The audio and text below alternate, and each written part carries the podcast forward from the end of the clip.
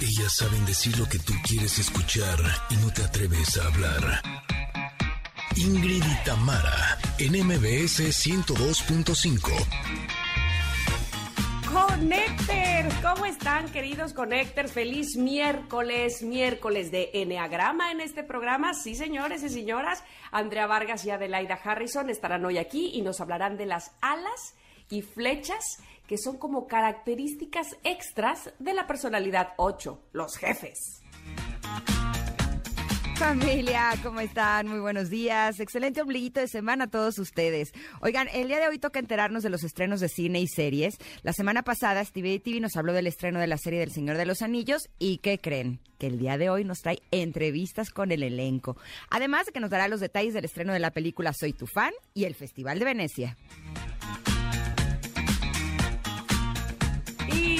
Contaremos con la presencia del elenco del espectáculo Jarocho, el cual a través de la música, de la danza, de las artes escénicas busca representar a Veracruz y a México en el mundo. Pero además, Connectors, los vamos a invitar a que lo disfruten ustedes en el Auditorio Nacional.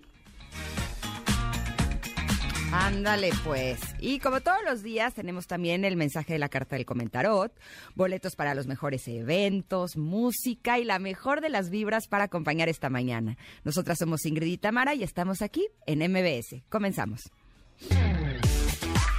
Ingrid y Tamara, en MBS 102.5. Uy, empezamos bien este día, ¿no?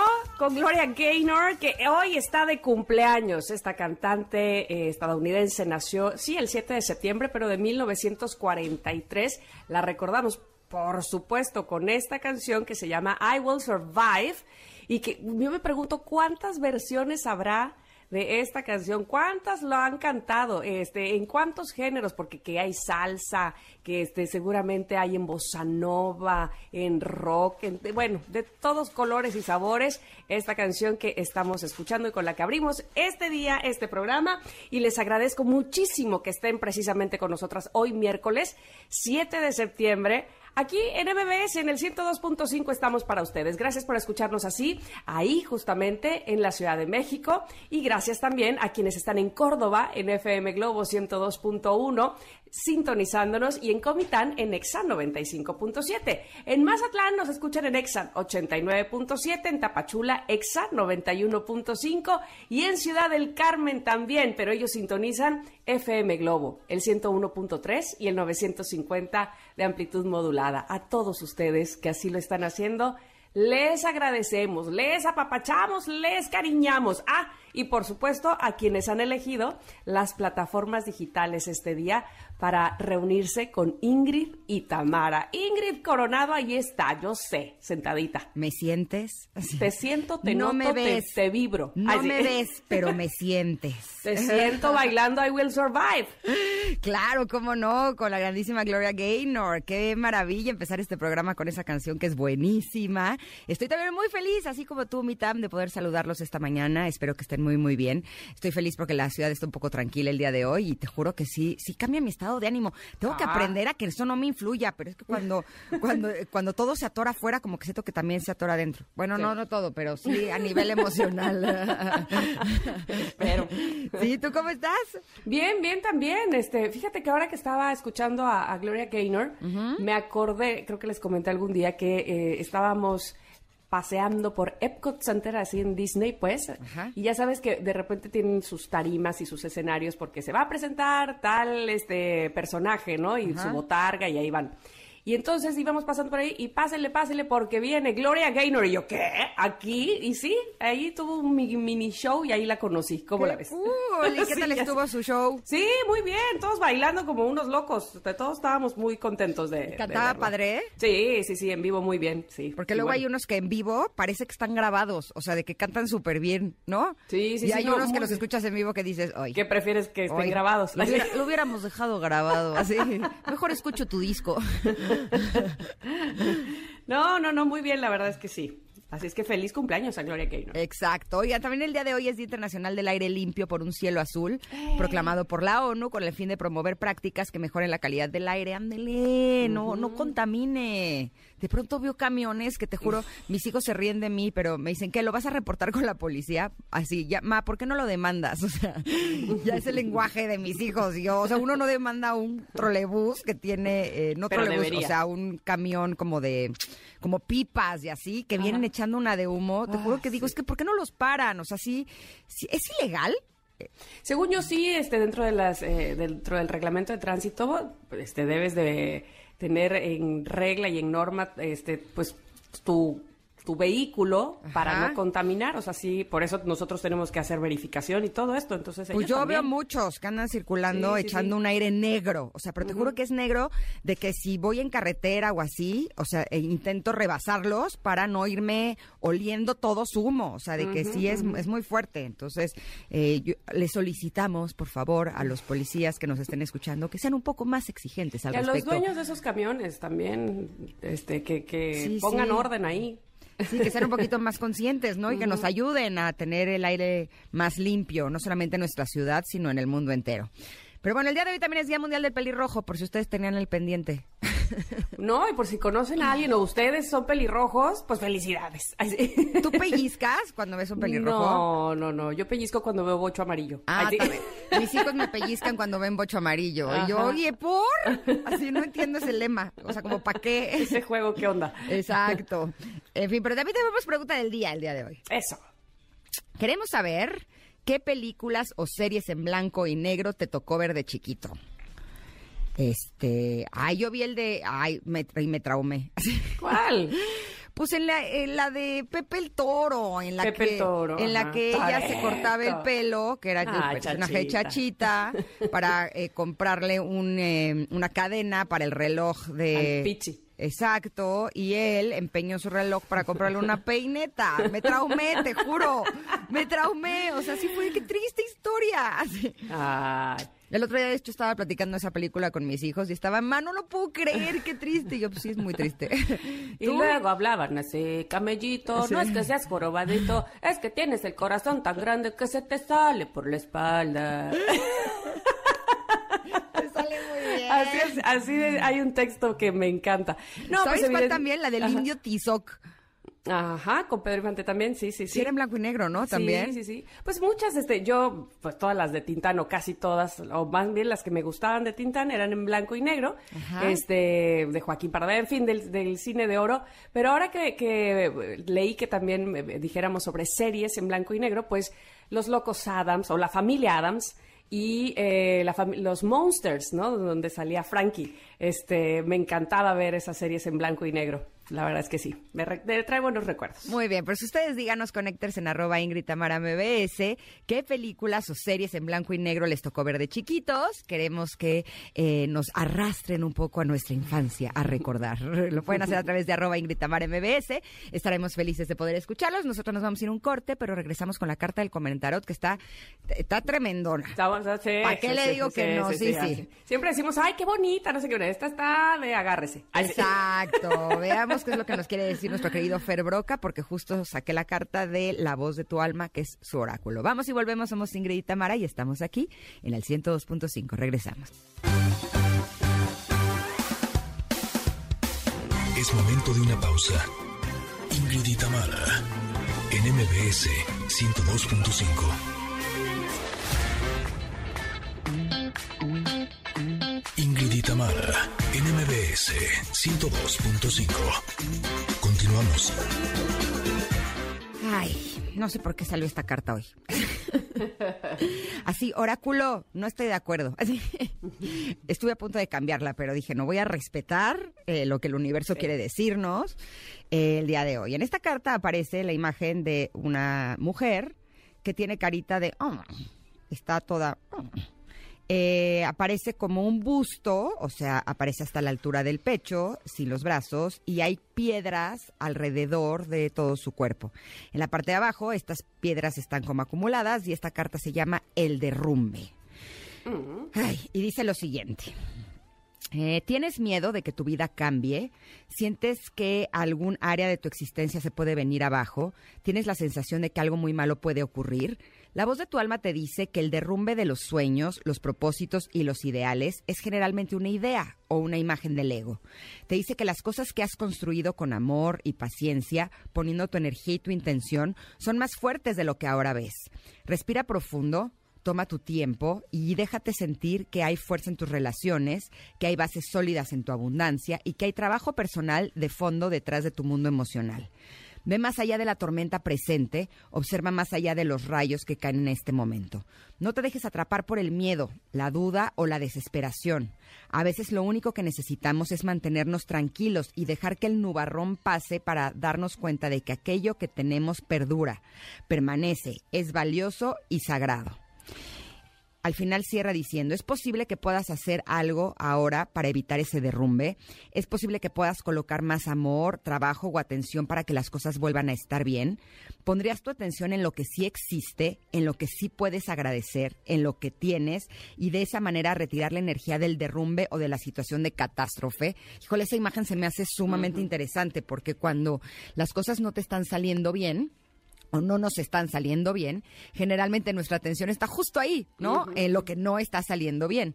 Y cuando ponemos nuestra atención en lo que sí está saliendo bien, empezando eh, con que estamos vivos, porque si no estuviéramos vivos, pues de nada serviría si hay derrumbe o no, eh, realmente nos damos cuenta que hay muchas más cosas que sí están saliendo bien.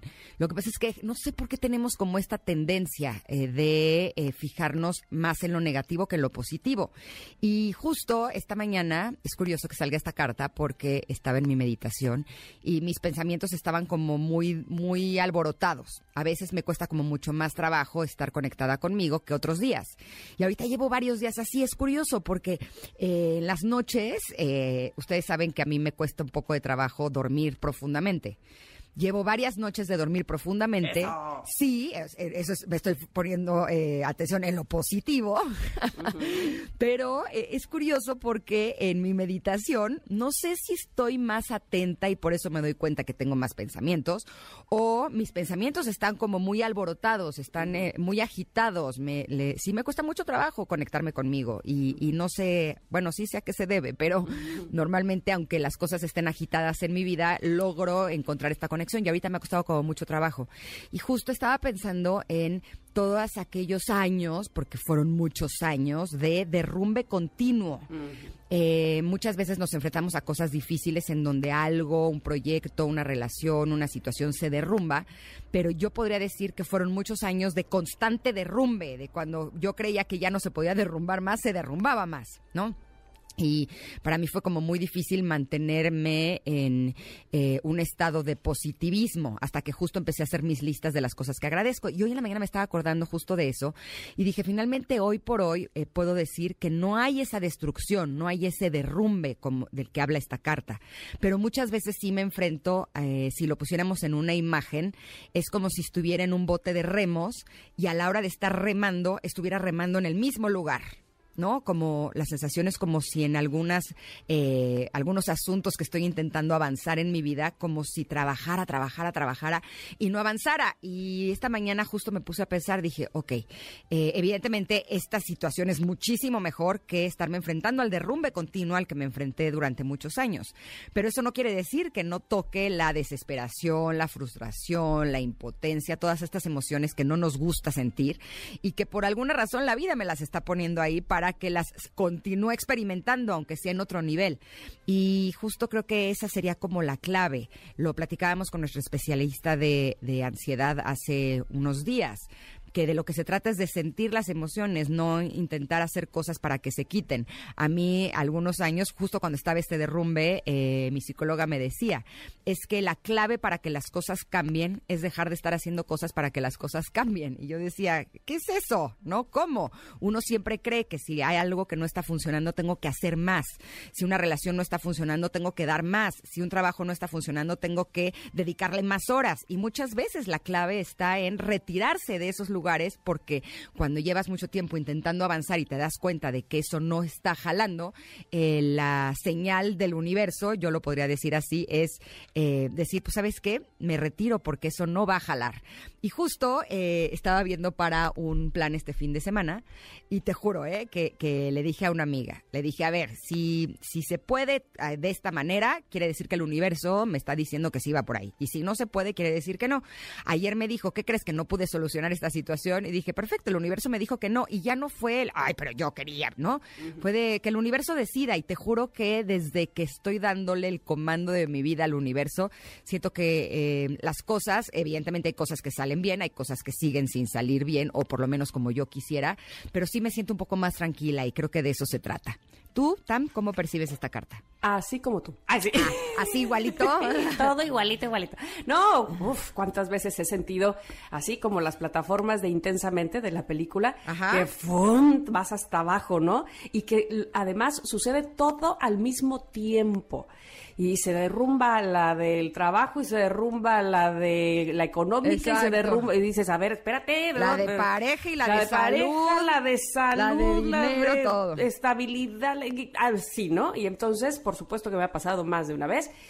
Y hay una parte de esta eh, carta, de esta explicación, que de entrada quiero decirte, Fer Broca, te extrañó, ya Hijo. deja de andar de pata de perro. Está en la India, estuvo Sí, publicando sí, sí, sí, algunos eh, templos increíbles Exacto. y yo, ¿qué le voy a decir a Fer si está en la India? No, pues que venga. Ay, sí.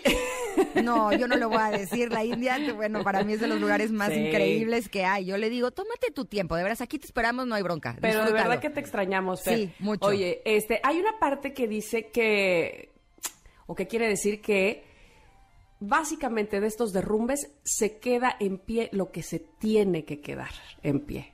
Lo que se tiene que ir y cambiar y derrumbar y, eh, restablecer de mejor manera o crecer de mejor manera es lo que se, se derrumba, pues, porque ya no es sostenible. Y sí es cierto, de verdad que lo es, al menos eh, puedo corroborarlo en, en mi propia piel, ¿no? Lo que se tenía que ir fue lo que se derrumbó. Ahora, no quiere decir que, ah, qué bueno, desde aquí lo entiendo y lo aplaudo. No, pues duele. Como dicen por ahí, crecer duele. Y sí, este, estar acostumbrado estar, eh, más que acostumbrado, eh, saber que ahí tienes tus plataformas, ¿no? Y ahí las tienes y a lo mejor estás en un punto cómodo o a lo mejor dices más vale malo por conocido. Y no, si algo no está funcionando bien, seguramente la vida hará que se caiga y que aprendas de eso, evidentemente, porque si no, otra vez estarás construyendo bajo eh, cimientos eh, de dudosa calidad, pongámoslo así, y, y entonces de nada servirá o te durará poco y nuevamente se derrumbará. Pero lo que me queda claro es que quienes se han quedado o las cosas que se han quedado de pie en los derrumbes son esas que me sostienen y esas que me hacen decir esto vale la pena y sigo adelante. Así es que, bueno, pues mucho ya se ha dicho de esta carta, el derrumbe, ojalá que eh, a ustedes les guste, la vean ahí en nuestro Twitter, que está en arroba Ingrid Tamara MBS, y reflexionen cuántas veces y cuántas cosas se han derrumbado, pero sobre todo qué se ha armado o qué se ha forjado a partir de esos derrumbes. Yo creo que una fuerza mucho más especial. Así es que ahí está, en nuestro Twitter, para ustedes, la carta del comentario. Muy buena carta, Ingrid. Es, y bueno, estuvo fuerte al principio, pero sí, le, Sí, le dimos una que- buena vuelta. Hay que ponerle actitud. Sí, pues son necesarios esos derrumbes, porque si no, luego ahí sigues parado en, en una cosa que no está bien cimentada y que, ay, mamacita, no quieres ni que se mueva, ¿no? Sí, pero tú crees que es el castillo de la vida, ¿no? Así Sí. dices, no, ahora sí estoy en el castillo de mi vida. Y cuando sí, se derrumba dices, pero sí estaba tan bonito. Y, y luego te das cuenta que no estaba tan bonito. Exacto, exacto. Con el tiempo te das cuenta que está bastante cucho, pero Cutre, como dicen pero, a cómo duele cuando Uf, todo se derrumba. uf. De hecho, hay un libro, por si ustedes están viviendo este algún tipo de esta situación, que se llama Cuando todo se derrumba, es de Pema Chodrón. Es un librazo, se los recomiendo enormemente porque sí te da algunas claves importantes de por qué las cosas se derrumbaron, pero sobre todo qué hacer cuando todo se derrumba. Se los recomiendo ampliamente. Hay Vámonos una a un canción de Manuel que se dice, todo se derrumbó. Ay, ay. ¿Tú también la recomiendas? También la recomiendo. Muy bien. Perfecto. Oigan, vámonos un corte, pero regresando vamos a hablar de un espectáculo jarocho, Tam. Eso. O sea, no, hombre, tenemos un poquito de tu tierra por acá. Somos Ingrid y Tamara y estamos aquí en el 102.5. Volvemos. Es momento de una pausa. Ingrid en MBS 102.5.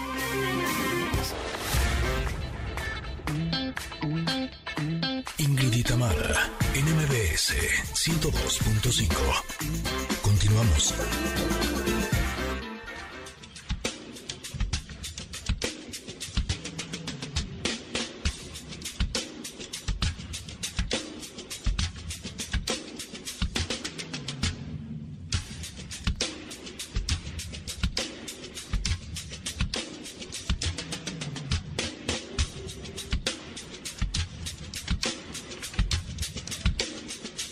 Escuchando, estamos escuchando música de un show que ha representado a nuestro país desde el 2003.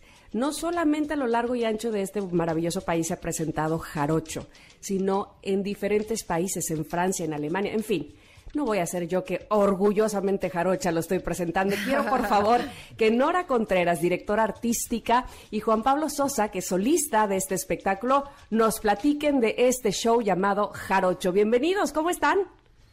Gracias, muy bien. Hola, gracias. Nos da mucho gusto recibirles y que sobre todo saber que nuevamente Jarocho estará eh, listo y puesto en el escenario para que podamos disfrutarle. Cuéntenos, por favor, sobre este show. Gracias. Eh, mira, sí, vamos a estar presentándonos el 14 de septiembre en el Auditorio Nacional. Gracias. A las 8.30 de la noche y bueno, esta, con esta función empezamos el festejo del 20 aniversario de, de este espectáculo. Mira, nada más para que se den una idea. Eh, estos son los principales premios que tiene Jarocho. Las lunas del Auditorio Nacional, las lunas eh, durante dos, tres años, eh, las salas de plata, el premio Cacho Tabla, el premio, otro premio Cacho Tabla. Se han presentado en París, en Alemania, en Austria, en Tailandia, en China, en Hong Kong. estoy en este momento viendo las fotografías del espectáculo y es realmente espectacular. ¿Qué es lo que podremos disfrutar en este espectáculo? Además de música, por lo que veo es vestuario, es algo así como poder vivir el alma jarocha, pero en nuestra ciudad. Así es. Eh, mira, eh, lo que van a poder ver eh, este 14 de septiembre en Auditorio Nacional es una representación de la libre de la historia veracruzana. Es decir, que sí vamos a ver tradición son jarocho, pero también vamos a ver la parte contemporánea vanguardista de el veracruzano, de la cultura de Veracruz. Eh, sí, es un espectáculo completo donde tenemos danza, también tenemos música en vivo, que tenemos piezas eh, hechas especialmente para este espectáculo y otras con unos arreglos espectaculares. Y también tenemos iluminación diseñada, entonces es un espectáculo completo de danza, música, iluminación, escenografía también y emociones, porque a cómo generan emociones a todas las personas que estamos ahí viéndoles. Eh, Juan Pablo, platícame por favor, tú desde cuándo estás en este show Jarocho y cuál es ahora eh, lo que ofrece, digamos, después de, de, que, bueno, no pudimos verlo este, por algún tiempo, por obvias razones. ¿Qué podemos ver? Probablemente los que ya lo vimos y los que no lo han visto, ¿qué, ¿qué nos ofrece? Además de toda esta música, ¿qué podemos ver ahora? Bueno, yo dentro del espectáculo llevo 10 años y dentro de esos 10 años, este, 8 funjo como el primer bailarín del espectáculo. Eh, afortunadamente también soy de Veracruz, o sea que, es digno representar a mi estado con un espectáculo tan importante. Pues mira, el formato del espectáculo como tal no puede cambiar porque ya está trazado así desde hace 20 años, pero lo que podemos ofrecer es un refresque de iluminación, como lo decía mi compañera Nora, los bailarines eh, que actualmente están dentro de la compañía, pues son altamente capacitados, son 100% profesionales. El espectáculo Jarocho es un espectáculo de nivel mundial que no le pide nada a Riverdance, que no le pide nada a Lord of the Dance, eh, de Tap Dogs, o, sea, no, no necesitamos ir al extranjero para ver algo de calidad dentro de nuestro país. De hecho, esos dos espectáculos tuve la oportunidad de verlos eh, aquí en el Auditorio Nacional hace unos años y es algo impresionante. O sea, sí es de, abrir la boca. Y justo me da mucho gusto el hecho de que Richard O'Neill, que fue el entonces director eh, asistente de Riverdance, es quien toma la dirección general de este proyecto. ¿Cómo fue que se hizo esta, esta unión o esta fusión de talentos para poder llevar eh, actualmente este espectáculo de Jarocho al Auditorio Nacional? Mira, cuenta la historia, la leyenda, que el gobernador Miguel Alemán justo estaba viendo Riverdance en su televisión y dijo, yo quiero hacer algo así, pero con nuestra cultura. Ah. Entonces, pues de ahí surge la iniciativa y la inquietud de crear algo así, eh, pues con nuestra cultura mexicana y en particular veracruzana. Entonces, traes que traen a Richard O'Neill y empiezan a trabajar junto con gente especializada en cada área de, del espectáculo y también en cada eh, parte de danza, porque te cuento que no solamente tenemos la parte tradicional, sino también tenemos otras em, piezas como de flamenco, afrocubano, que bueno, pues esto influye también en la parte cultural de Veracruz, claro. que si bien por ahí llegaron. Entonces, eh, empiezan a, a, consultar con especialistas y pues se crea se crea Jarocho. Mm. Qué maravilla. Oigan, ¿y los eh, bailarines? ¿Cuántos bailarines están en escena? Entiendo que más de 30. Somos 28 bailarines ah, y 9 músicos, ah, pero bueno. eso es eh, la punta del iceberg, pero en realidad somos 50 personas dentro de la producción, porque pues detrás de nosotros, para que nos veamos bonitos en escena, hay mucha gente moviéndose, mucha gente corriendo, mucha gente trabajando para que todo esto funcione y funcione de la mejor manera. Preguntaba, perdón, lo de los bailarines, porque entiendo que hacer una audición para quedar en Jarocho no es, ahora sí que no es enchilame la otra, o sea, es este, los mejores bailarines de primer nivel este, se, han, se han puesto en audición. Sí, eh, pues es complejo porque sí necesitamos tener lo mejor del país para poder eh, vender un producto de calidad, un producto bueno, un producto competitivo a nivel mundial y pues que la gente también se sienta orgullosa del trabajo que hace, que puede hacer un mexicano. Yo soy mamá de tres y a mí me gusta mucho que mis hijos eh, asistan a espectáculos, a lugares en donde se promueva la cultura, principalmente de nuestro país. Este espectáculo es muy visual, realmente sí es también apto para niños eh, un poco más pequeños. Sí, em, es un espectáculo familiar. Ajá. Eh, lo único bueno es que dura ya dos horas con intermedio, pero aún así está lleno de pues de color, de mucho movimiento. Eh, bueno, pues la, música en vivo también le da otro otro toque. Otro sabor. Exactamente, exactamente. Entonces, sí, familiar.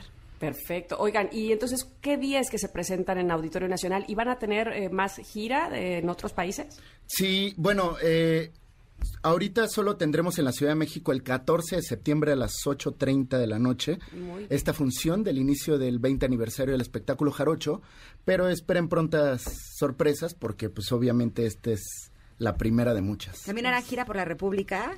Yo espero que sí. O sea, que se presenten en Veracruz, ¿así? Sí, todavía no podemos destapar tanta información, pero sí se está trabajando ahí algo duro. Perfecto, entonces es 14 de septiembre, 7.30 de la noche, Auditorio Nacional. 8.30 de la noche. Ah, 8.30. Sí. Pueden llegar 7.30, no pasa nada. Tomen sus precauciones y es que este, puede hacer que esté lloviendo. Pues les agradecemos muchísimo, les deseamos por supuesto mucho éxito como lo han tenido. Mantener un espectáculo durante 20 años, wow, mis respetos este, por la dedicación, por el profesionalismo. De verdad, muchas felicidades. Oye, tenemos regalos para nuestros connectors. Tenemos dos pases dobles. Así es que las primeras dos personas que nos escriban en arroba Ingrid Tamara MBS y nos digan qué día, a qué hora y en dónde es el espectáculo de Jarocho, se llevarán estos dos pases dobles. Los dos primeros que lo hagan podrán disfrutar de este gran espectáculo. Muchísimas gracias. Gracias, a ustedes. Gracias. Vamos a ir a un corte. Estamos esperando, por supuesto, sus respuestas. Arroba Ingrid Tamara MBS para que se lleven los pases. Y mientras regresamos, porque tenemos, por supuesto, mucho para ustedes aquí en MBS 102.5. Es momento de una pausa. Ingrid y Tamara en MBS 102.5.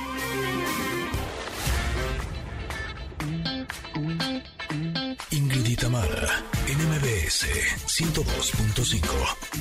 Continuamos. Ingrid y Tamara en Conexión Retro.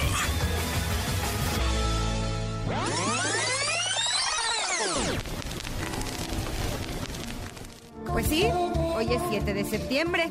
Teníamos que dedicarle la conexión retro a esta canción de Mecano que eh, si bien no es de mis favoritas, eh, como que me trae buenos recuerdos porque hoy es cumpleaños de mi hermano. El único Mm. hermano hombre que tengo es de mi hermano Gianmarco y pues por supuesto que esta canción me ayuda a que me acuerde de su cumpleaños, que en eso soy un desastre. Pero bueno, esta canción salió en 1991, eh, fue cuando Mecano lanzó su álbum Aidali. Aidalay. Ajá. Ah, Aidalay. Aidalay. Ok, por eso digo que Aidalay. Es que era, ese sí era de mis favoritos álbumes. Ok, pero yo no sabía que se llamaba Aidalay. Ajá. Eh, bueno, el punto es que este fue el primer sencillo, el de 7 de septiembre, el tema compuesto y producido por Nacho Cano, el cual fue inspirado en una relación que tuvo con la poeta Coloma Fernández. Échate el chal. Ay, sí. ¿Qué pasó? Ay, sí. Pues Coloma y Nacho se conocieron justo un 7 de septiembre en un club nocturno allá en Madrid y tuvieron una relación de más de ocho años. Entonces, cuando ella se enteró de la canción, dijo lo siguiente. Me impactó. Ah, ya, no, no voy a hablar así. Pobrecita Ay, no se habla así, por favor. No me lo podía imaginar. Había pasado bastante tiempo desde que habíamos roto y lo que recuerdo es que no podía ni sospechar algo así. Ahí basta. bueno, dice, estuve con Nacho más de ocho años. Fue una historia preciosa, intensa, muy potente, un amor enorme. Yo solía pensar que iba a ser muy difícil superar aquello si se acababa, que sería dificilísimo y que estaba viviendo algo muy importante en mi vida. Muchas gracias. Muy bien, muy bien. Oye, estoy viendo que de este disco de Aidalay, eh, o sea, sí parece que la más famosa sí es el 7 de septiembre, ¿no? A ver, eh, está Descanso Dominical, ¿no? Ah, no, ese es el disco de Descanso Dominical. Qué burra estoy. Este... Exacto, dice que es eh, Dalai Lama. Ajá. eh, es que está muy raro aquí la información. ¿Por qué? A ver, ¿qué, qué más dice? Eh, pues por... A ver, aquí está. Ahora sí ya la encontré. Es que me salen otras portadas, entonces yo creo que está muy raro. Mira, es la de... El fallo el fallo positivo, ajá. anuncio, ajá. eh, que eh, de donde más la recuerdo es del musical, ¿no? Bailando salsa. Bailando salsa, sí, también. Qué buena canción es. El 1, el 2, el 3. Ajá, es- no me acuerdo cómo va, eh, pero sí. Naturaleza muerta. Uy, esa canción es preciosa. No es la de este. Eh, de, de un hombre que se va en la en lancha y entonces. sí, este, ¿esa y no tiene el nombre de ella o de él? ¿No se llama Ana y Miguel? Ah, sí, Ana y Miguel, sí es verdad. Entonces, naturaleza muerta, ¿cuál es? No sé, ahorita la Y bueno, buscamos. Y un- un- una rosa es una rosa. Exacto, esa también. Ajá. 1917, que es instrumental. Sí, sí. El agua artificial. Tú. Tú, tú, tú, tú. Me encanta esa canción también, es muy buena. Sí, Dalai Lama. El peón del rey de negras. ajá. JC. Uy, esa este, es, eh, la historia es muy bonita, ¿no? Que apa- aparentemente el que se cruza por su camino es Jesucristo. Órale. Sentía. Sentía. Uy, también es muy buena. Y el 7 de disco. septiembre. Pues no, a mí no es mi favorito.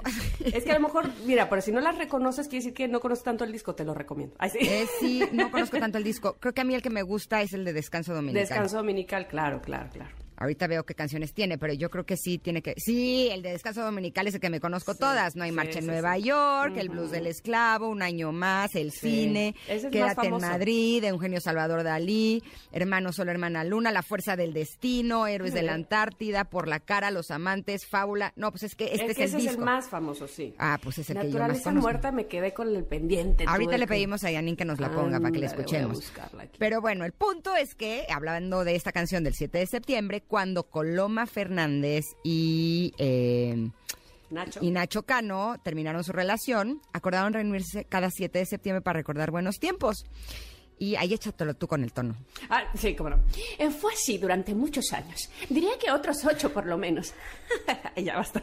es que me da más risa. A mí me encanta, síguele. Nos habíamos separado en diciembre y el siguiente 7 de septiembre nos fuimos a La Parra, un restaurante que a Nacho le gustaba mucho. Celebramos nuestro primer aniversario de separados. Oh, ¡Qué risa!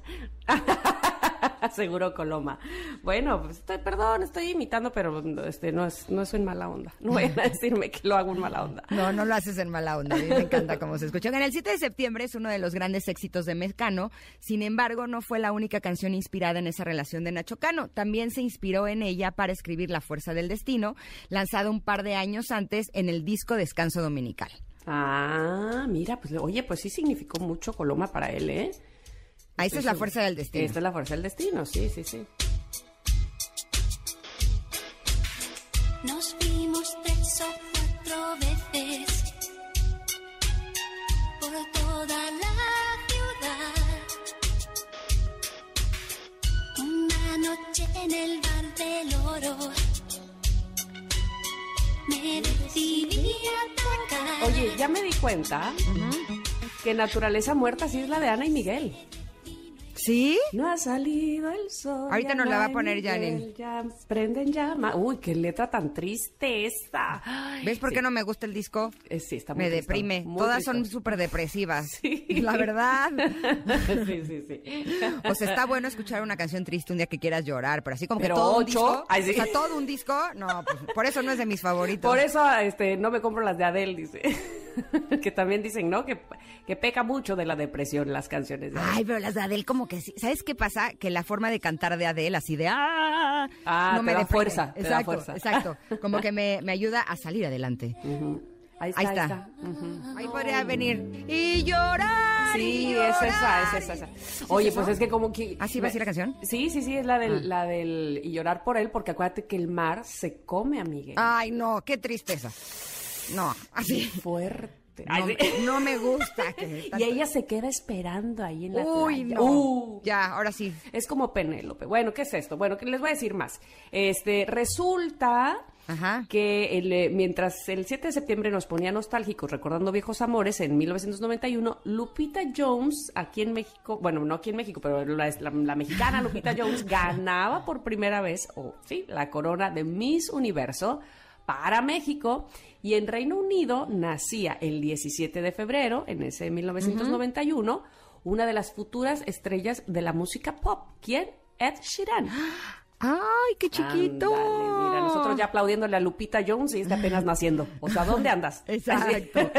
Por eso, Connectors, queremos que nos compartan, si en redes sociales, arroba en Gritamar MBS, si ustedes tienen algún ex con los que les gustaría reunirse y celebrar su separación. Ay, no, yo no. Híjole, No, no, ¿celebrar gracias. nuestra separación? No. ¿Tú? pues no. ¿Tendrías ganas o no? No, no, no, no, no, no, no. Digo, si así ya, si me pones muy apretada, este, por ejemplo, yo tengo un ex que fue alguien muy importante en mi vida, pero muy importante que falleció.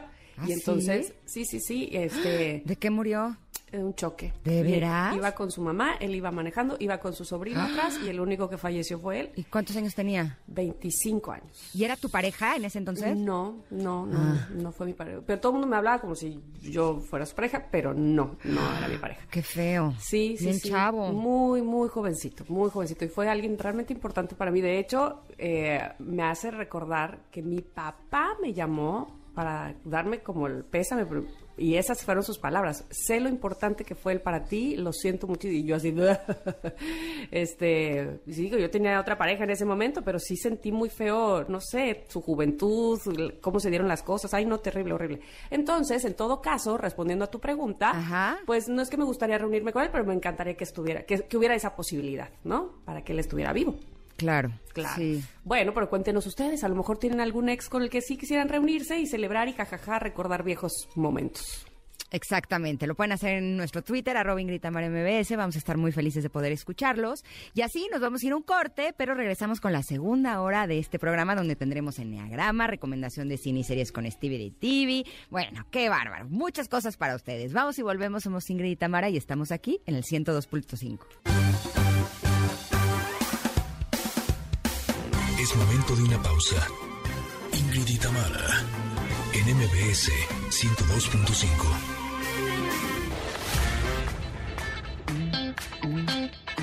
Ingrid y en MBS 102.5.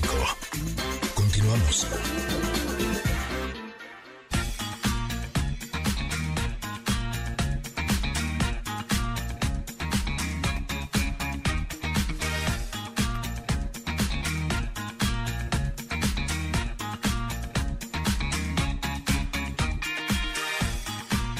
Familia.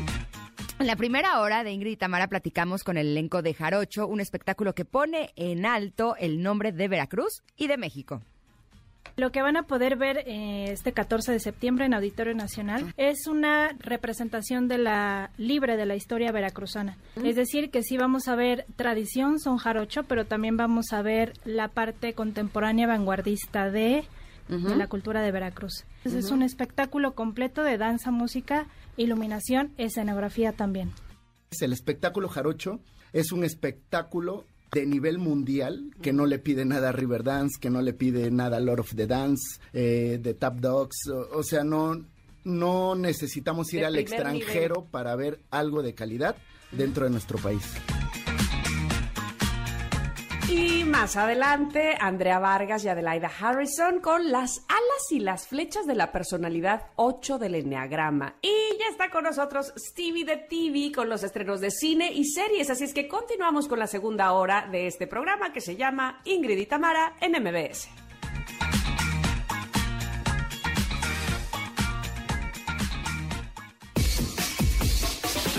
Cine y series, al estilo de Stevie de TV.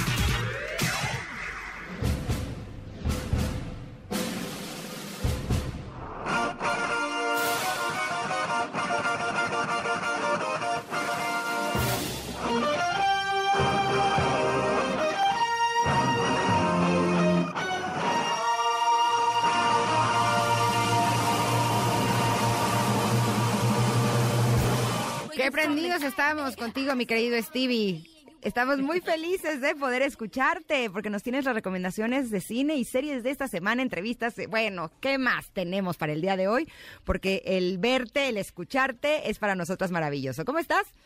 Ay, qué bonitas palabras. Muy bien, contento de, de como cada miércoles estar con ustedes platicando de los estrenos, trayéndoles exclusivas, porque siempre hay exclusivas para, para aquí Ingrid y Tamara y para todos los conectores, que me da un gusto, un gusto conseguirlas. Y pues sí, arranquemos. La semana pasada, en el aniversario, les, les dije que vieran, tenían tarea, les pedí que vieran la serie del Señor de los Anillos, Los Anillos de Poder, porque era un espectáculo épico como nunca antes. Yo que llevo años viendo series, no había visto algo tan grande, Ajá. algo tan, tan, tan em- emocionante, tan bien producido, un estilo visual único. O sea, una locura en lo que, lo que estamos viendo en televisión. Tanto así que, bueno, me escucharon que la serie en 24 horas se vio, se reprodujo 25 millones de veces. 25 millones de veces en 24 horas. La serie está haciendo todo un hit. Es el, el exitazo del, del momento de la temporada. Eh, le está yendo increíble, tiene muy buenas críticas. Han salido un poco de cosas negativas por ahí, gente que se ha molestado porque ¿Por hay personas de color, hay personas de color o diversidad y, y en los libros de Tolkien no había y es de, pero pues eso ya, ya estamos en otro momento, estamos buscando justamente incluir a todos y la persona a las que le- les traigo, ojo con Ismael Cruz, que este es un actor puertorriqueño, mucho ojo con él porque se va a convertir en el actor de moda. Tiene todo para, para hacer este, este ¿Cómo se gran llama? actor. ¿Israel Cruz o Ismael? Ismael, Ismael Cruz. Ismael, mucho- lo mucho- voy a buscar. Yo estoy Búsquenlo, igual. Porque es, eh, es Ismael Cruz Córdoba, es puertorriqueño, es altísimo, es moreno de ojos verdes. Ah, pues y, con razón.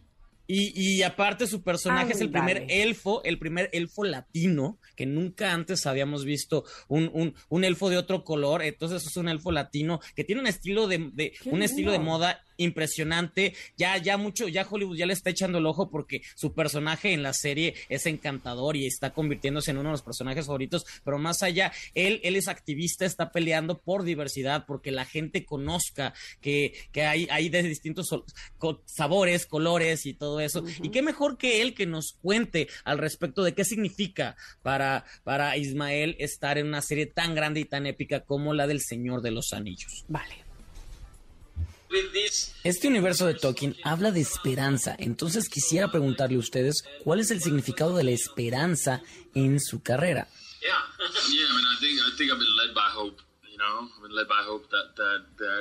Yo me he dejado llevar por la esperanza. Me he guiado con eso y creo que cualquier impacto que yo pueda tener en esta industria puede llevar a cambio. Yo crecí en Aguas Buenas, Puerto Rico.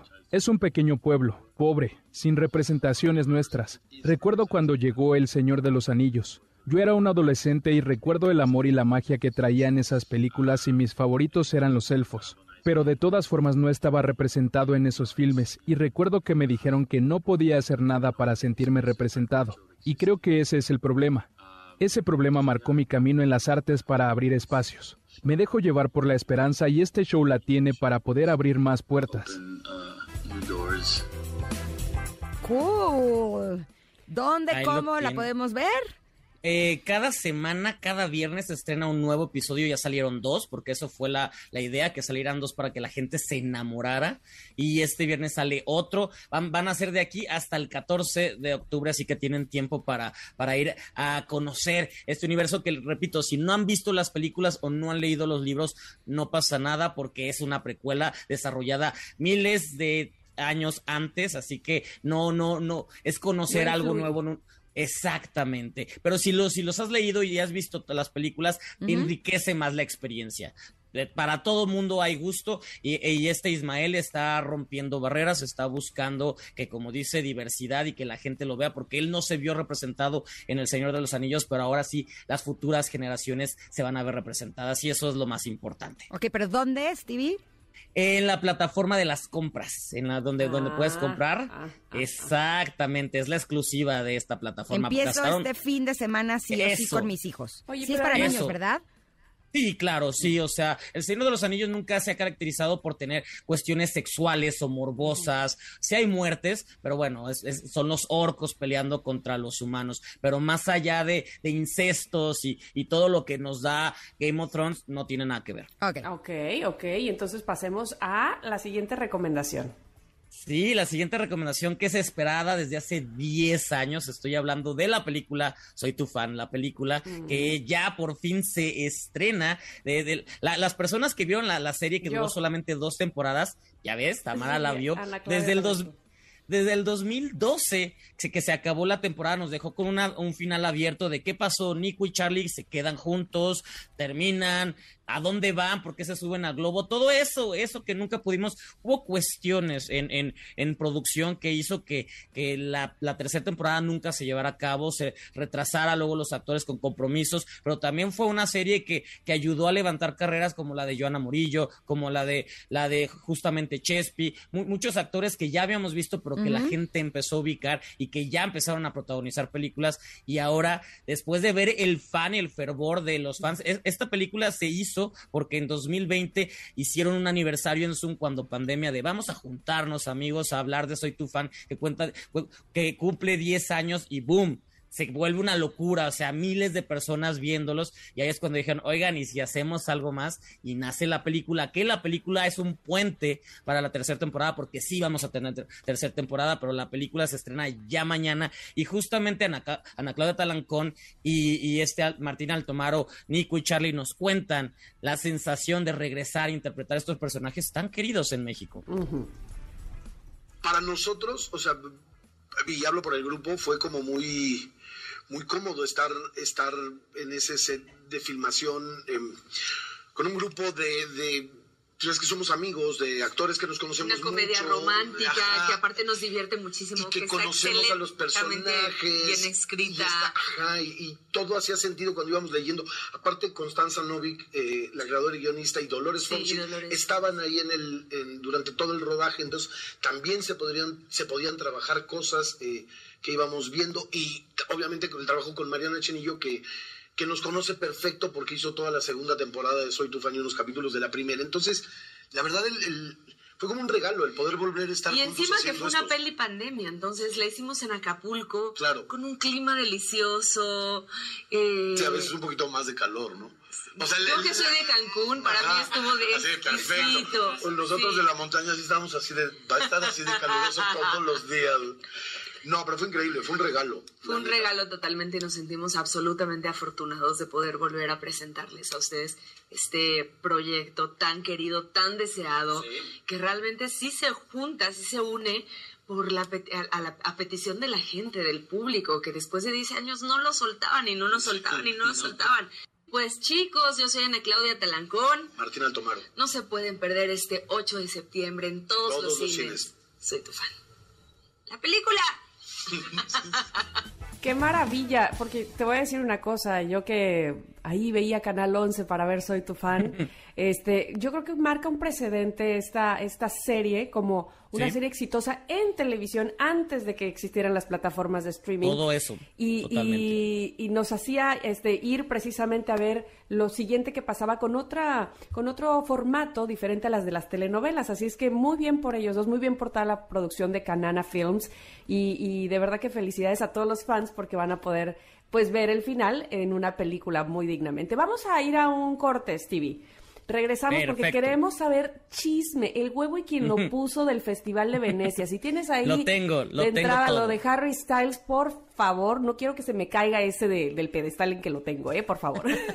Perfecto, perfecto. Volvemos con más Somos Ingrid y Tamara en MBS. Es momento de una pausa. Ingrid y Tamara, en MBS 102.5.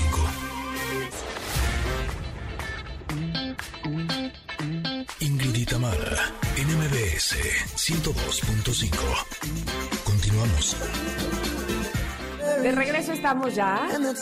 Sí, con Stevie de TV lo recibimos con una canción de Harry Styles porque nos va a hablar del Festival de Venecia, porque evidentemente han pasado cosas muy importantes, el aplauso eh, de, seis minutos a, a Brendan Fraser, pero los desplantes de Harry Styles y yo no entiendo de qué estamos hablando, quién se peleó con quién, porque parece que hay una telenovela ahí, pero cuéntanos a más, más a detalle, Stevie. Co- correcto, este festival es muy importante. es- Estamos en la edición número 79, pero nunca había causado tanta controversia desde que arrancó con la película Bardo del mexicano Alejandro González Iñárritu, que no le fue muy bien. Desde ahí empezó a hacer mucho ruido lo de Brendan Fraser, que es su gran regreso, después de que él nunca dejó de trabajar, pero ya no hacía películas que la gente viera o de gran calidad, y esta película lo trae, ya, ya se postula fuerte para estar el- en el Oscar, lo que nos gusta, porque a él ver- verlo, que no lo creía, la gente aplaudiéndole y él llorando, era de, ay, te Ay, queremos, nu- nunca, nunca, nunca quisimos que te fueras, pero bueno, Mm. lo que sí se está robando y se está convirtiendo en un evento tal cual TV, TV y novelas, es sí. la, la cuestión de, de, Don't Worry. Darling. Sí, que, que bueno. No Pero a ver qué pasó, yo no estoy enterada.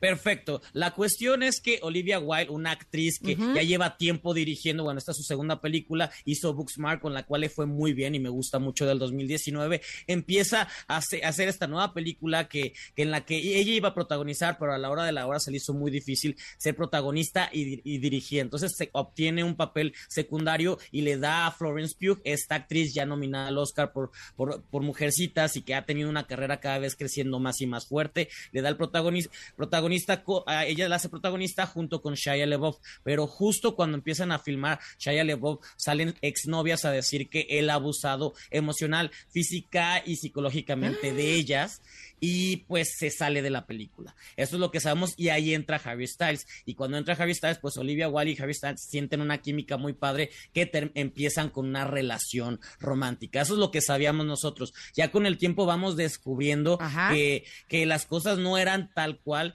porque eh, Olivia Wilde todavía seguía con, con Jason Sudeikis, Sudeikis cuando estaba, bueno, es lo que nos dicen, cuando empezó la relación con Harry Styles no estuvimos ahí, tampoco vamos a juzgar si lo, si lo hizo o no, ahí no nos vamos a meter. Lo que sí es que Olivia Wilde antes de, eh, eh, de ir allá en una entrevista para Variety, ella dijo, se puso la medallita de yo saqué a Shia LeBeouf de la producción porque su manera de trabajar, sus ensayos eran muy agresivos y quería proteger a Florence Pugh. Entonces ella dijo, yo lo hice porque así es la manera en la que trabajo y entre mujeres nos cuidamos y un ambiente laboral muy sano. Shia LeBeouf se molesta y le dice, es que eso no pasó. Yo me salí porque yo quería cuidarme a mí mismo, que cuidarme en aspecto de ir a tratamientos, rehabilitación, porque sí estaba así, a- O sea, teniendo, tú no me teniendo corriste, conductas- yo me fui. yo me salí. Y de hecho tú, y ahí saca un video, tú me pediste llorando, no me, no me dejes sola porque esta Florence Pugh no me está haciendo casos, media, media rebelde, no me hace caso, si tú me dejas se me cae, se me cae todo llorando. Entonces aquí es de, aquí hay cosas distintas porque aparte también había dicho que Florence Pugh y Shaya se llevaban muy mal cuando salen videos y pláticas de chat donde Florence Pugh y Shaya son amigos, de que mira la foto de mi perro, mira mis caritas chistosas, mira todo. mía. Y entonces ahí empieza a verse por qué Florence desde hace meses no había compartido la foto del póster de la película, no había compartido el tráiler, no había dicho nada. Y, y- y antes de unos, unos Porque días estaba antes- enojada de que sacaran, o de que se fuera Shaya, no de que lo sacaran. ok. exactamente. Hay, hay cuestiones. No le gustó, no le gustó el comportamiento que tuvo en el set y pues también este la manera en la que se dieron las cosas porque eh, al final esta Florence era muy amiga de Jason Sudeikis y de repente ver que, que pues ya estaba más tiempo en el camerino de Harry Styles que ensayando fue lo que dijo. Hay algo raro aquí que no me agrada. Eso es la, la teoría que están sacando gente allegada a Florence. Florence jamás ha dicho nada, no ha mencionado, de hecho, no ha mencionado absolutamente nada ni de la película ni nada, no quiso hacer prensa, no quiso, Oh. no quiso platicar, de hecho, solo hizo alfombra roja por, por- por la Que se razón veía de que espectacular. Guapísima. Todos se veían, también Olivia Wilde es, es- Sí. es hermosa, todos se veían padrísimos. Y ya la gente empezó a creer que había tensión, que bueno, sí no se voltearon a ver, pero que eh, Harry Styles andaba de diva, que le escupió Chris Pine. ¿Y Hay sí un video escupió? donde. Hay un video donde parece que sí, pero ya después si lo ves en muchos ángulos porque los grabaron por todos, Sí. realmente no es lo que sucedió. Es que es muy está- raro, fíjate Ingrid, porque Ajá. eh, eh, se va a sentar Harry Styles y está este ot- a- a- otro actor junto, Pine, se apellida, este, Chris Pine. y en- Chris Pine, y entonces eh, Harry hace como un gesto que parece que lo escupe, pero además Chris Pine hace un gesto como parece que, re- o sea, Viéndose. vo- voltea hacia abajo como pareciendo que re- sí recibe algo en sus piernas, como si fuera el escupitajo. Entonces todo el mundo, ¿qué? ¿Cómo? ¿No? Entonces eh, quedaba la duda, no se veía claramente si sí lo había escupido o no. Pero ellos dicen que no. Eh, eh, los representantes de ambos dijeron que no. Y hay en, en TikTok análisis donde al parecer lo que ¿De está viendo, lo que está viendo Chris Pine son sus lentes. Sus Te lentes que tenía en la cosa. pierna. Una vez yo en un programa de televisión, el micrófono lo tenemos normalmente, eh, se llama lavalier y se agarras de cuenta la, en, eh, la zona del de un poco abajo del cuello, ¿no? Como cerca del escote. Ahí tiene una pincita y de ahí se pone el micrófono. Y estábamos en un juego y yo dije algo que me pareció que eh, podría causar un poco de revuelo. Y entonces agarré con la mano, me la puse en la boca y le hice así, ¿no? Así. ¿no? No, bueno, portadas de las revistas que porque supuestamente eh, yo me había echado un gas. Ah, Y, o sea, yo lo que les decía es, no hay manera de que el audio hubiera llegado desde el cuello desde hasta- el cuello hasta abajo. El sonido sí. lo hice con la boca por lo que dije. ¿no? Sí, Y sí, sí, finalmente, totalmente. lo que pasa es que si tú ves el video, sí se ve como que yo puse la mano en la boca de ups, pero no se dan cuenta que está al mismo tiempo. Bueno, esto fue hace, yo creo que ocho años. Ya a la fecha me siguen escribiendo en mis redes sociales. Te juro, Ay, no es diciéndome cierto, con no respecto al asunto. Exacto, o sea, muchas veces hay cosas que parece que son neta. algo y no lo son. Me explico, o sea, quienes sabemos de televisión sabemos que es imposible que se hubiera escuchado, ¿no?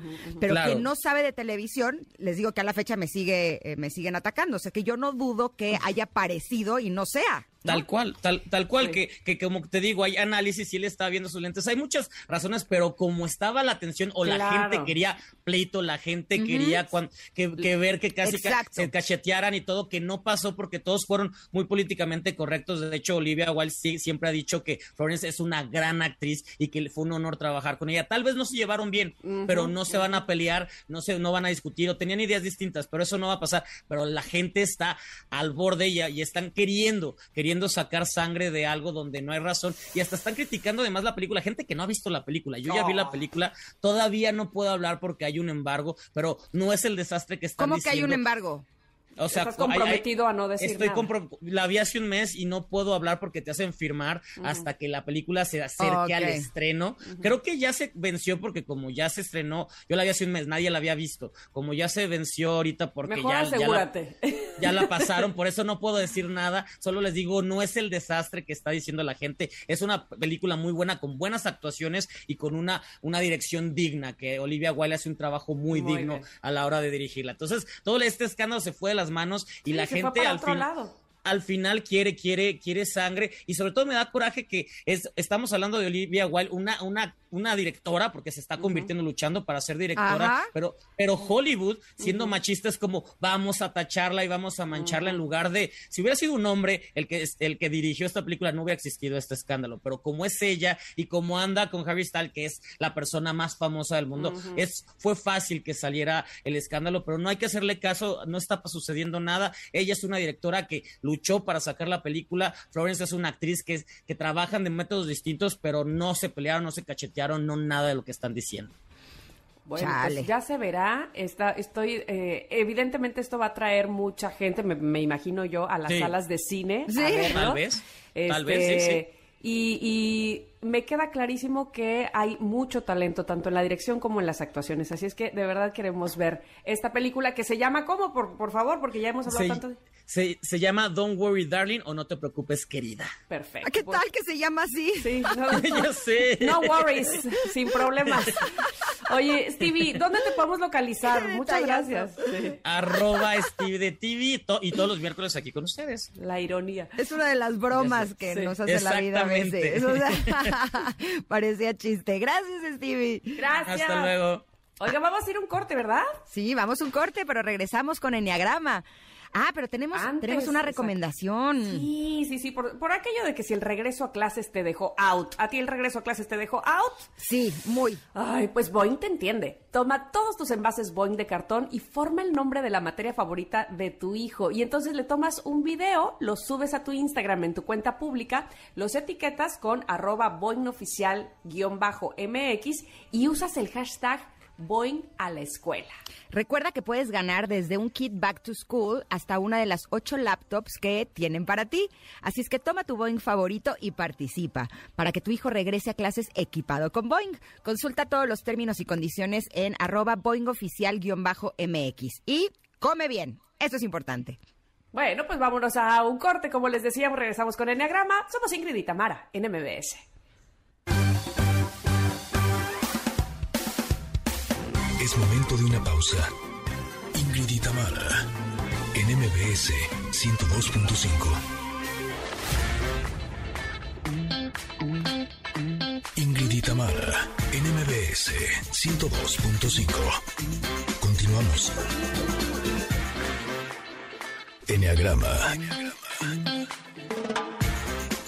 Nueve formas de ver la vida. Descubre la tuya. Así. Ah, pues oigan, eh, este es un One Hit Wonder, porque ahora los miércoles serán de One Hit Wonder, creo, eh, tengo entendido, por lo menos este miércoles lo es, y acabamos de escuchar esta que se llama Unbelievable con EMF, que me parece a mí, no sé tú Ingrid, si conozcas otra canción de EMF. No. ¿Verdad que no? Ni lo había oído. Ni esta de... de Ni lo conozco. Ni me lo presentaron. Exacto. Bueno, pero a quienes sí conocemos y que nos ayudan a conocernos a nosotras son Adelaida Harrison y Andrea Vargas para hablarnos de Enneagrama, alas y flechas del el tipo o eneatipo número 8. ¿Cómo están, muchachas? Bienvenidas. Bien, encantadas de estar aquí. Hola, Tam. Hola, Ingrid. Hola. Hola, hola, ¿qué tal? Qué gusto estar. Vamos a hablar de la personalidad más fuerte de todo el enneagrama, la que todo el mundo le tiene mucho miedo o respeto, ¿de acuerdo? Cómo esté, si está sana, promedio y enferma. Y esta personalidad se le conoce como el protector, el líder, el desafiador, el cabecilla, el jefe, como lo anunciaron hoy en, el jefe de jefes, como la canción de los Tigres del Norte. El jefe de jefes. Así es. Y bueno, ya les vamos, a, les mandamos ya, ¿verdad? En redes sociales la imagen de la personalidad 8 dentro del enneagrama para que vean que tiene dos alas, las alas son las flechitas punteadas, más marcado en la imagen para que lo vayan viendo, y dos flechas hacia el 2 y hacia el 5. Entonces, bueno, ya tiene la imagen. Le llamamos ahora sí al 8 el protector. Ya me están haciendo ojos porque piensan que voy a brincar, pero bueno, le llaman el protector porque es una gente, son personas que tienen una gran capacidad de proteger al otro, es su interés. Y en esas aras de protegerlo, pues también necesitan guiarlo, ser su líder, controlarlo y mandar, es lo que les gusta básicamente.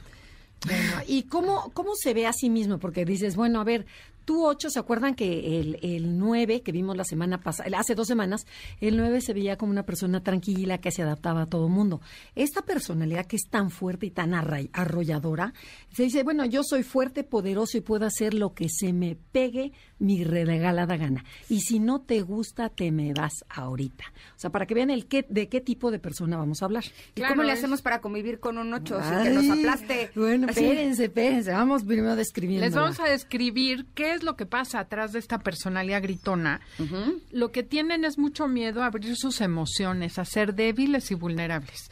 Por eso tampoco soportan ver al débil y al vulnerable. Y por eso controlan tanto, porque tienen que tapar esa vulnerabilidad que tienen.